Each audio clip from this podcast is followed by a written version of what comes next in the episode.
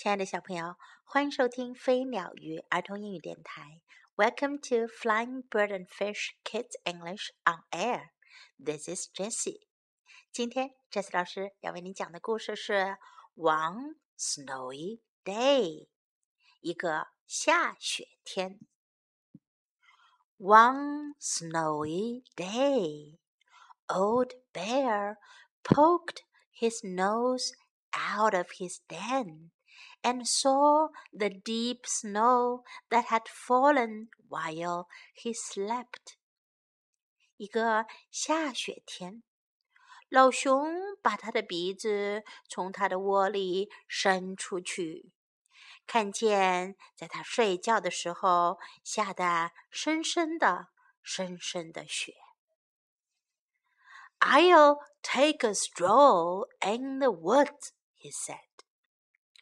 我要去树林里散个步，他说。Off he went, his great paws padding along. 他就出发了，他的大大的爪子轻轻地踩在雪地里往前走。How he loved the snow! 他多爱这雪呀！He loved the way it crunched under his feet。他喜欢雪在他的脚下嘎吱嘎吱作响的感觉。Old Bear walked far into the woods and quite forgot to look where he was going. 老熊在树林里越走越远， 没想起来要看看他去到哪儿了。After a while, Old Bear stopped. 过了一会儿，老熊停下了。I'll just take a rest, he said to himself. 他自言自语说：“我要休息一会儿了。” I'm not quite sure where I am but I can follow my paw prints home. 我不太确定我现在在哪儿，不过我可以根据我的足迹回到家的。He closed his eyes and soon fell fast asleep. 他闭上他的眼睛，很快就睡熟了。 Meanwhile, the snow started to fall again. 这个时候呀，雪又开始下了起来。And by the time Old Bear woke up, his trail of paw prints had disappeared. 等到老熊醒来的时候，他的脚印的痕迹完全 不见了。Now I'll never find my way home, he groaned. 他抱怨道：“现在我再也没办法找到回家的路了。” Then he noticed an old tree stump nearby. 然后啊，他就注意到在附近有一个老树墩。 that looks familiar. 那看上去挺熟悉的。And so does that fallen log over there. 还有那边那条掉下来的原木。If I'm not mistaken, I've walked in a big circle and ended up at home. 如果我没弄错的话，我 走了一个大圈子，刚好回到家了。He chuckled, turning towards his den. 他高兴地笑了起来，向他家的方向走过去。What a clever old bear I am, after all! 我是一头多么聪明的老熊啊！哈哈。在今天这个故事当中，我们可以学到以下这些英文内容：One snowy day，一个下雪天，snowy 下雪的很多雪的。One snowy day, one snowy day. I'll take a stroll in the woods. 我要在树林里散个步。Stroll，散步、漫步。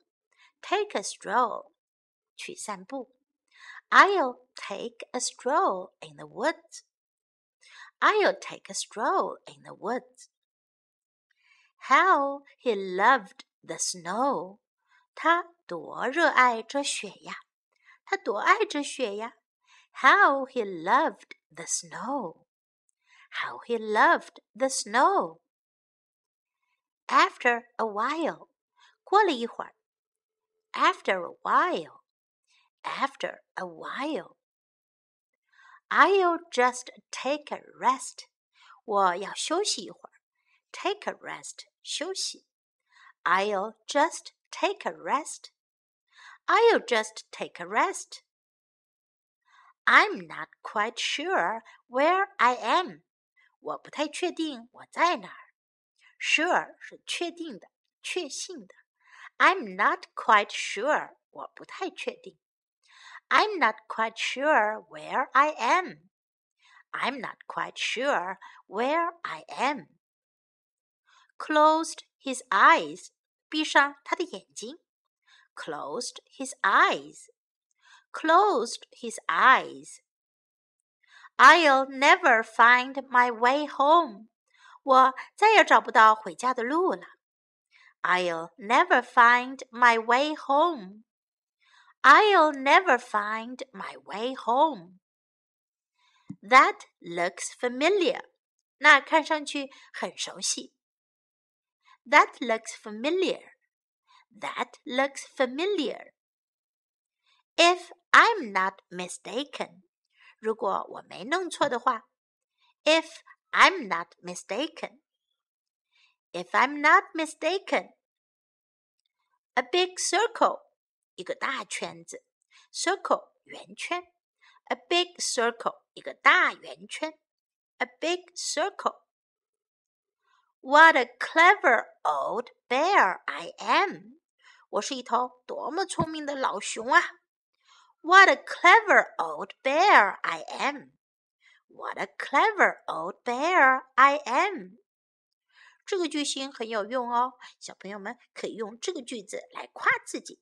只要你把 old bear 换成 little boy or little girl 就可以啦。把老熊换成小男孩或者是小女孩。What a clever little boy I am！我是一一个多么聪明的小男孩呀！What a clever little girl I am！我是一个多么聪明的小女孩呀！可以经常用这个句子来夸夸自己哟。好，最后我们再来听一遍这个故事的原文版本。One snowy day. One snowy day, Old Bear poked his nose out of his den and saw the deep snow that had fallen while he slept. I'll take a stroll in the woods, he said.